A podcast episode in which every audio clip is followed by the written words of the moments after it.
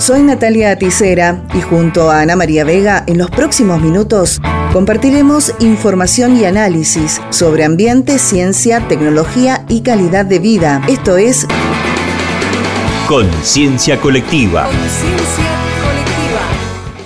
Agroecología, manejo sustentable de los cultivos, consejos y actividades en la voz del responsable de la estación experimental INTA La Consulta, ingeniero Daniel Pisolato. Bienvenidos a este espacio de ciencia, ambiente, tecnología y calidad de vida. Se llevó a cabo en San Carlos una gran jornada para plantar 500 nativas entre árboles, arbustos y gramíneas, bajo la organización de TACU Flora Nativa y con el acompañamiento de la comuna, Jóvenes por el Clima y Fundación Cuyunche, entre otros, más de 80 personas con palas y tijeras aportaron para concretar la misión. Nuestro compañero en el Valle de Uco, el ingeniero Daniel Pisolato, de la Estación Experimental INTA La Consulta, nos cuenta de la iniciativa y nos acerca una interesante entrevista con los organizadores, Luciano e Inés alrededor de 80 personas, la mayoría jóvenes, trabajando en recuperar nuestra flora nativa, eh, fomentando la biodiversidad y también la diversidad cultural. Aquí estamos en la jornada de plantación de especies nativas que hemos realizado en San Carlos, en el Parque Raúl Alfonsín, organizada por TACU y Luciano nos va a contar cómo surge esta idea, qué es TACU y por qué llegamos a este día donde estamos plantando alrededor de 500 plantas entre árboles, arbustos y herbáceas nativas. Buenas tardes Daniel. Eh, bueno, esta idea surge primero de la problemática del arroyo Aguanda que pasa por la Villa San Carlos, yo soy de la Villa San Carlos, detrás de mi casa pasa un arroyo que ya no, ya no tiene agua, eh, que antes había excedente del riego de las fincas y llegaba agua y empieza de una búsqueda de saber qué era lo nativo de mi zona para beneficiar a mi comunidad. Eh, resulta que en realidad eso era una zona húmeda. Eh, mm, me contacté con gente del INTA, llegué, llegué a contactarme con Inés Lorero, que me asesoró en esta búsqueda y terminamos encontrando un bosque de una hectárea de bosque nativo eh, muy biodiverso, principalmente de molles, eh, fasciculatus. Eh, son árboles muy grandes, muy añosos y un, lugar de interés científico. Eh, bueno, ahí empezamos un proceso, esto pasó en 2020, hoy eh, dos años después llegamos a plantar 350 eh, árboles, arbustos y herbáceas nativas, eh, gracias al, trabajo de mucha gente, de voluntarios, de, gracias al apoyo del INTA que usamos sus instalaciones, al conocimiento de Inés y de Laura, ingenieras agrónomas y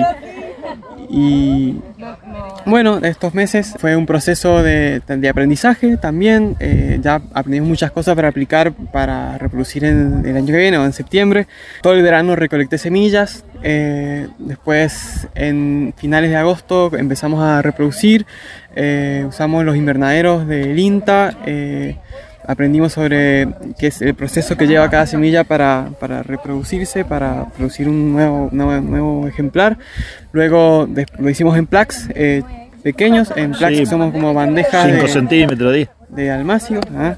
De ahí hicimos eventos y juntamos gente para trasplantar esos almacios a maceta, usamos botellas recicladas, Ahí lo tuvimos siete meses, que es el tiempo que se aconseja para que la planta no se atrofie la raíz por el, tamaño de la maceta y al mismo tiempo esté suficientemente madura como para soportar el trasplante y se adapte bien a su nuevo terreno. Y ahí llegamos a hoy en día y, y bueno, pasa esto que es maravilloso, que han venido no sé, ¿cuántas personas piensan que han venido? Cerca de 100. cerca de 100 personas. Que pensamos que era imposible plantar todas las plantillas que teníamos y de hecho hasta podríamos seguir, que, que incluso terminamos antes de que termine la tarde, ya estamos terminando. Y la gente con ganas sigue haciendo los pozos para plantar y buscando el agua para regar. Y bueno, Inés, un poco nos querés contar eh, qué especies estamos plantando y por qué es importante en esta situación actual de, del mundo, de cambio climático y de tantos problemas que tenemos ambientales, eh, trabajar con especies nativas, ¿no? Bueno, buenas tardes, mi nombre es Inés Lorelo y bueno, hemos acompañado a la gente de TACU, somos parte de, TACU y bueno, hemos elegido estas especies porque son nativas de Mendoza, están adaptadas a su clima, a, sus precipitaciones, eh, son plantas hermosas y antes había bosque en Mendoza de, árboles, ahora quedan solo relictos, como el relicto de bosque de molles que hay en San Carlos. Con la inquietud de Luciano, decidimos multiplicar molle por esta razón. El molle incienso, que es un molle nativo de acá, que es Esquinus fasciculatus. Em, el molle anda muy bien en los humedales y también en, sectores de sequía. Eh, es muy plástico, por eso también decidimos eh, multiplicarlo. Y sumamos también espinillo, algarrobo, bueno, nuestro árbol emblemático, Prosopis flexuosa. El árbol para los huarpes, ¿no? Algarrobo significa el árbol en huarpe. Y sí, hermoso árbol que mejora el ambiente, mejora el suelo y es un ecosistema cada árbol porque es el refugio de microorganismos, de animales, de pájaros eh, y fuente de alimentos, sombra y mejora el suelo. Después también multiplicamos del estrato herbáceo y arbustivo porque la idea es eh, que sean ecosistemas complejos, biodiversos, eh, para que mm, prosperen y reproducir un poco lo que era o, lo espontáneo de, la flora nativa mendocina. Pusimos, multiplicamos tricloris, que es el plumerito, o pasto de hoja, el famoso coirón, los hermosos coirones, las estipas. También multiplicamos yaullines, eh, del género Lycium, unos hermosos arbustos que crecen en el piedemonte. Eh, aloisia, que son el arrayán del campo, una planta aromática hermosa con una floración espectacular blanca. Y me estoy olvidando alguna. Jarillas. Jarillas. Eh, sinacina. Sinacinas que no son nativas de Mendoza, pero se adaptan muy bien a las condiciones climáticas mendocinas. Son nativas de Argentina, un poquito más al noreste. Eh, bueno, todos estos arbolitos y arbustos y herbáceas las implantamos eh, con la idea de hacer un aporte a nuestro ambiente, a nuestro planeta.